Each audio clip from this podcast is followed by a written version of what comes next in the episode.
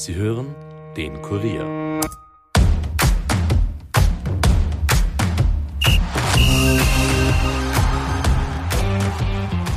Noch ehe die Bundesliga am Wochenende ins Frühjahr startet, ist eines bereits jetzt klar. Salzburg wird erstmals seit 2018 nicht das Double holen. Sturm Graz stoppte den Serienmeister im Cup-Viertelfinale. Aber kann die Ilzer 11 das Red Bull-Team auch in der Liga fordern? Und was ist von Rapid zu erwarten, das zum Auftakt gleich gegen Sturm gefordert ist? Das und mehr kläre ich mit den Kollegen Peter Gutmeier und Alexander Huber. Viel Vergnügen.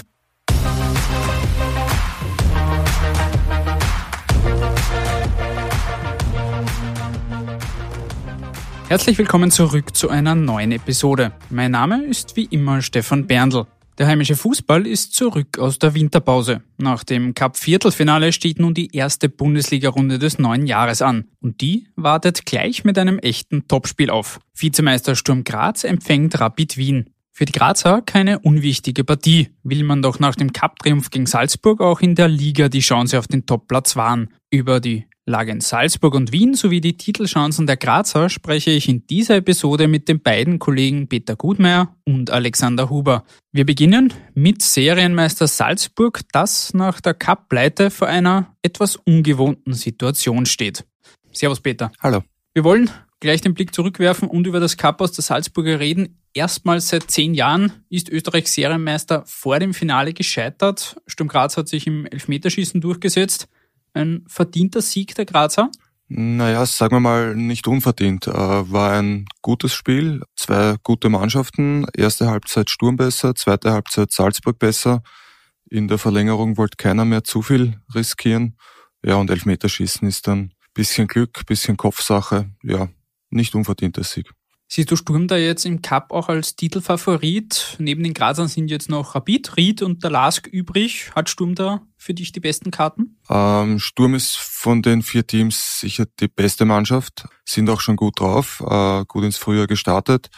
Äh, Im Cup kann natürlich immer in einem Spiel alles passieren. Favorit ist für mich aber Sturm, ja. Gehen wir wieder zurück auf Salzburg. Wo siehst du da derzeit so die größten Probleme und Baustellen? Ähm, naja, Probleme, ist, so viele Baustellen sehe ich gar nicht. Ähm, das größte Problem ist, glaube ich, derzeit, äh, wie gehen Sie jetzt mit diesem, mit dieser Niederlage um? Weil die meisten Spieler in Salzburg haben noch nicht sehr viele Niederlagen kassiert und äh, so eine schon gar nicht. So eine, da war sehr viel Emotion drinnen. Äh, man ist zurückgekommen nach Rückstand, dann doch verloren im Elfmeterschießen. Die hat wehgetan, die Niederlage. Und da muss man jetzt abwarten, ob das jetzt einen, einen Knacks gibt. Wie beobachtest du von außen, wie ist die Stimmung bei den Salzburgern? Wie du schon gesagt hast, so ein frühes Cup aus oder generell eine Niederlage ist jetzt nicht unbedingt der Normalfall bei den Salzburgern. Die sind sehr erfolgsverwöhnt. Wie verändert sich da jetzt auch im Blick nach vorne mit Europacup nebenbei auch noch? Wie verändert sich da auch die Planung? Planung weiß ich jetzt nicht, ob, ob sich so, so verändert, aber, aber es ist einfach, es war sehr ungewohnt, äh, die, die Stimmung in Salzburg einfach äh, das, das haben sie noch nicht erlebt und da wird es jetzt, glaube ich, auch auf den, auf den Trainer ankommen. Äh, das Problem ist nur, der hat selber auch noch nicht sehr viel verloren und ich glaube, das war seine, seine bitterste Niederlage in seiner Karriere bis jetzt. Äh, und jetzt wird es darauf ankommen, da äh, schnellstmöglich wieder, wieder rauszukommen. Jetzt ist, wie gesagt, bei den Salzburgern die letzten Jahre fast schon Normalität, dass man Liga und Cup gewinnt. Inwiefern ist jetzt durch das Cup aus, lastet dann noch mehr Druck auf dem Team, dass man in der Liga überzeugt und zumindest da nicht in Gefahr kommt? Ja, Druck, äh, Druck. Salzburg hat immer Druck, muss eigentlich immer gewinnen. Glaube ich jetzt nicht, dass ein, ein Problem sein wird und da viel, sich viel ändert. Ähm, also ich, ich glaube schon, dass in der, in der Liga wieder zur alter Stärke finden. Die Frage ist nur, wie schnell.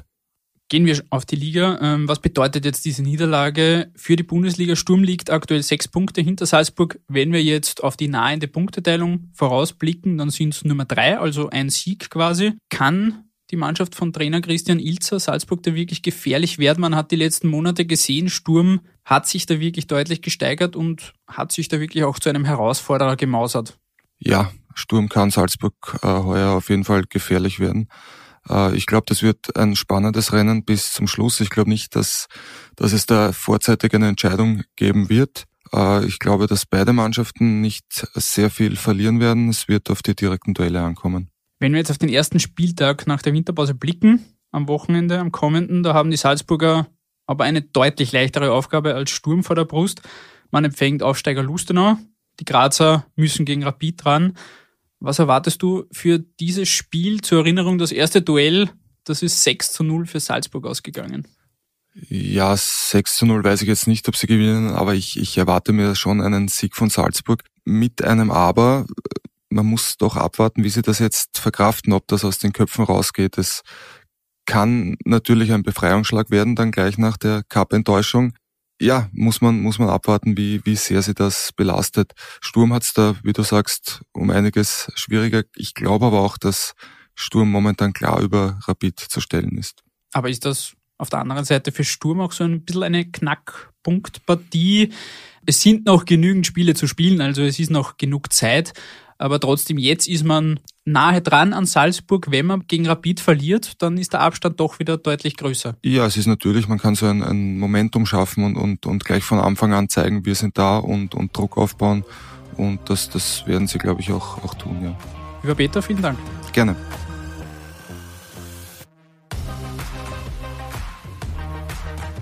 Und weil wir jetzt schon über Sturm gegen Rapid gesprochen haben, ist es jetzt an der Zeit, einen Blick auf dieses Duell bzw. die Lage in Wien zu werfen. Und dazu begrüße ich jetzt den Kollegen Alexander Huber bei mir. Servus Alex. Servus Stefan. Erst einmal, du kommst quasi direkt von der Pressekonferenz der Rapidler vor dem Frühjahrsauftakt der Liga. Gab es irgendwelche spannenden Neuigkeiten? Was bei den Rapidlern Sorge bereitet, ist der Zustand von Nikolaus Kühn. Ist an sich ein sehr wichtiger Spieler, war in der gesamten Vorbereitung nie wirklich fit. Äh, und nachdem nicht ganz klar ist, wo diese Muskelbeschwerden immer wieder herkommen, es gibt da Vermutungen, es könnte vielleicht an den Mandeln liegen oder an den Zähnen. Ist er jetzt äh, zu Spezialisten nach Deutschland gereist, wird dort durchgecheckt. Der Trainer Barisic hofft, dass er bald wieder auf Kühn zurückgreifen kann, traut sich da aber mittlerweile keine Prognosen mehr zu, weil es jetzt doch schon eine leidige und auch langwierige Geschichte geworden ist.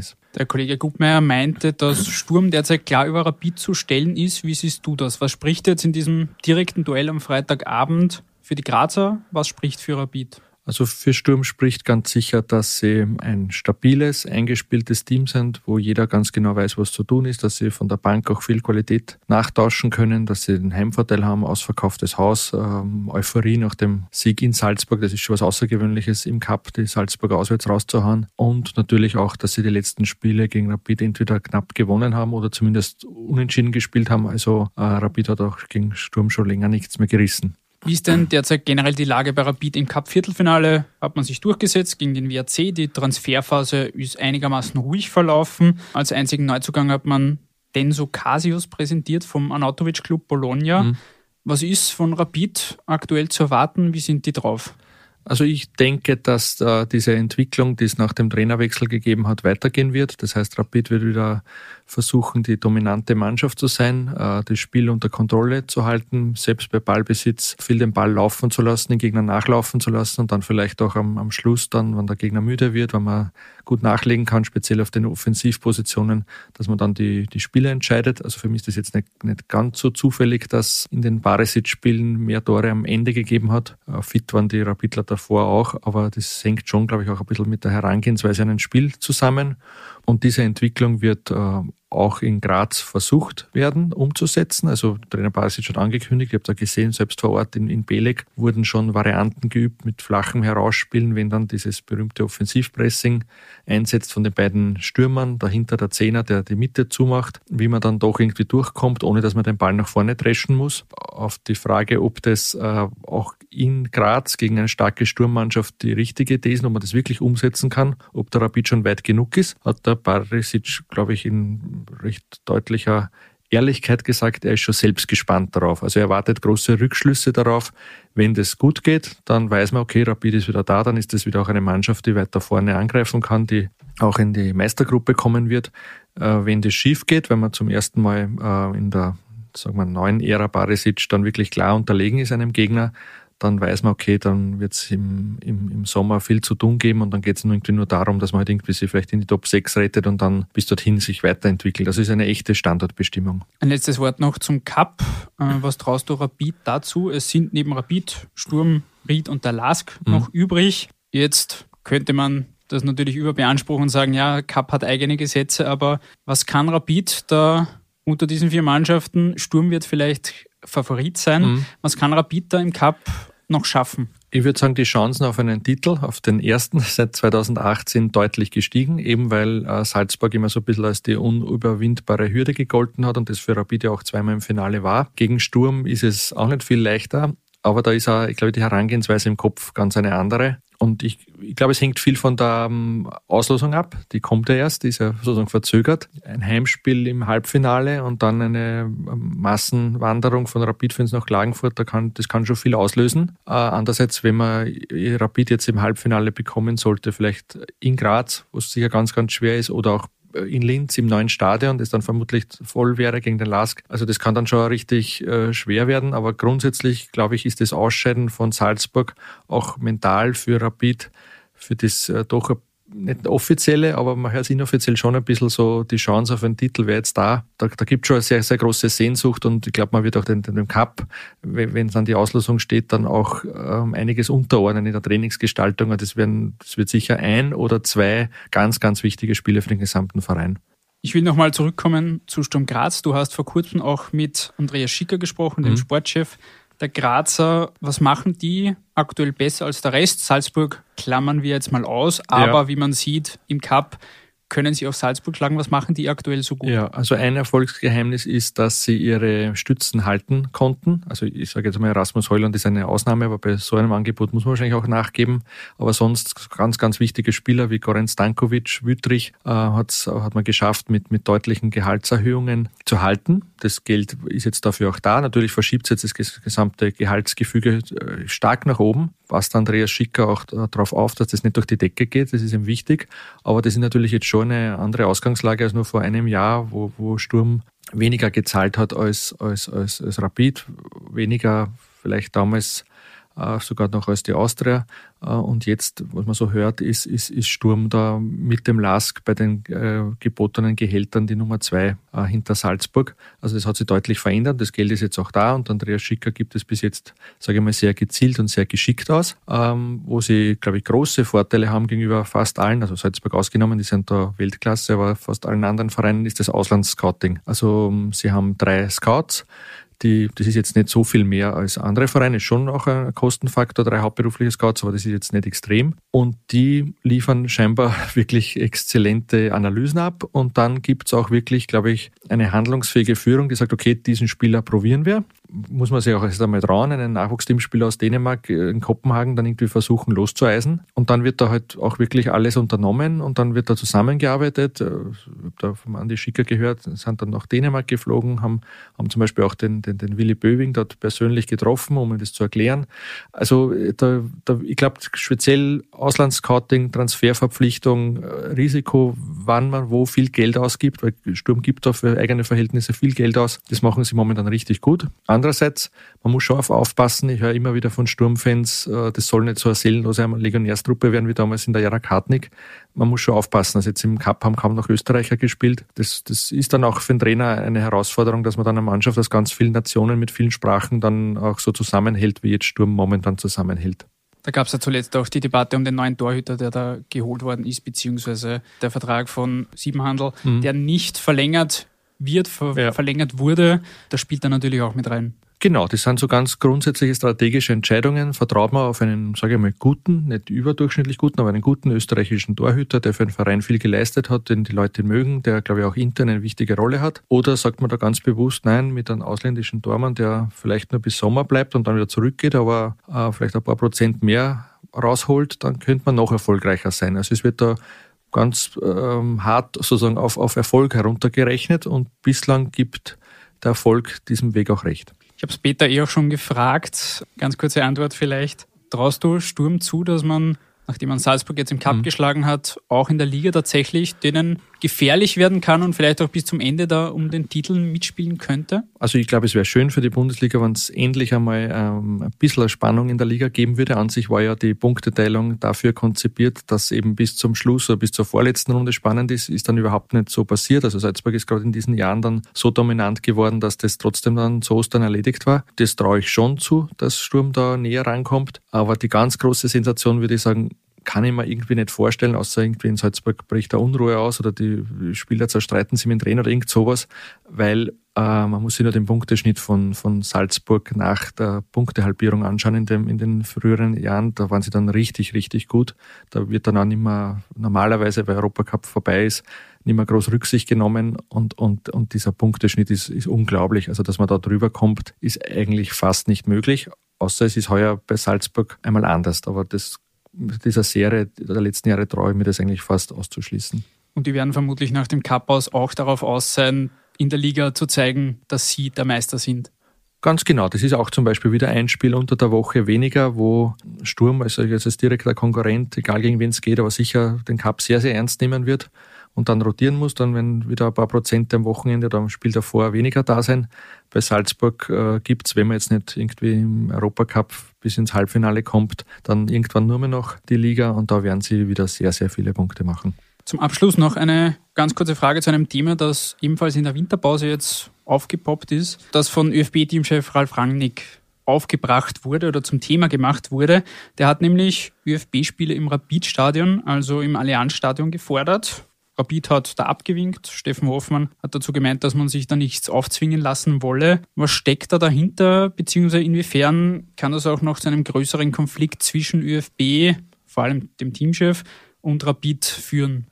Na, Konflikt, glaube ich, sehe ich da jetzt überhaupt keinen. Ich würde es nur gerne kurz historisch einordnen. Damals, als beschlossen wurde, es hat ja auch, auch den Prater und äh, Seestadt Aspern als mögliche Standorte für ein neues Rapidstadion gegeben. Damals, als beschlossen wurde, dass man ihn direkt in einer Wohnsiedlung, dass man direkt neben dem legendären Hugo Breitner Hof wieder baut, ähm, ist das nicht ganz so ohne Probleme von sich gegangen. Da sagen zwar sehr viele Anrainer, wir sind eh selber auch Rapid-Fans, aber es hat auch, wohnen tausende Menschen, haben auch viele gesagt, ich will nicht noch mehr Lärm, ich will nicht noch mehr Fans, die da herumziehen, ich will nicht noch mehr ähm, Stau rund ums Stadion. Und das Stadion ist ja deutlich größer als das letzte. Und deswegen hat es dann ähm, verschiedene Treffen gegeben, wo man versucht hat, die Anrainer ins Boot zu holen, damit das nicht dann wirklich ähm, blockiert wird und dann vielleicht der Bauer ist ja verzögert. Das wäre für Rapid eine Katastrophe gewesen. Und da war halt dann der Deal, keine zusätzlichen Veranstaltungen. Es wäre ja auch ein sehr, sehr guter Standort, sage ich mal, für Rockkonzerte oder ähnliches. Hat es ja auch Anfragen gegeben. Und der Deal war dann so, nur Rapid, ähm, nichts extra und dafür legt sie keine irgendwie versuchten juristischen ähm, Prügel dann noch in den Weg. Ähm, und, und, und so ist es dann auch gekommen, dass man seither wirklich nur Rapid-Spiele im Stadion hat.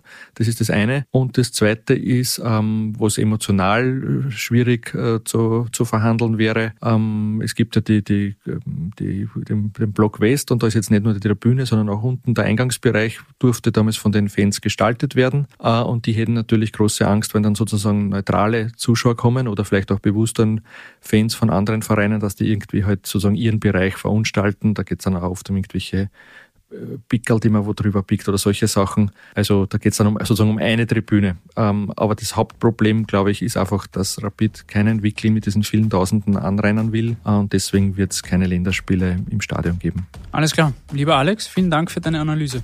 Gerne. Und damit sind wir am Ende dieser Episode angelangt. Wenn euch dieser Podcast gefällt, lasst uns das unbedingt wissen. Wir freuen uns sowohl über eine positive Bewertung als auch Feedback und Kritik. Ansonsten hören wir uns wie gewohnt beim nächsten Mal wieder.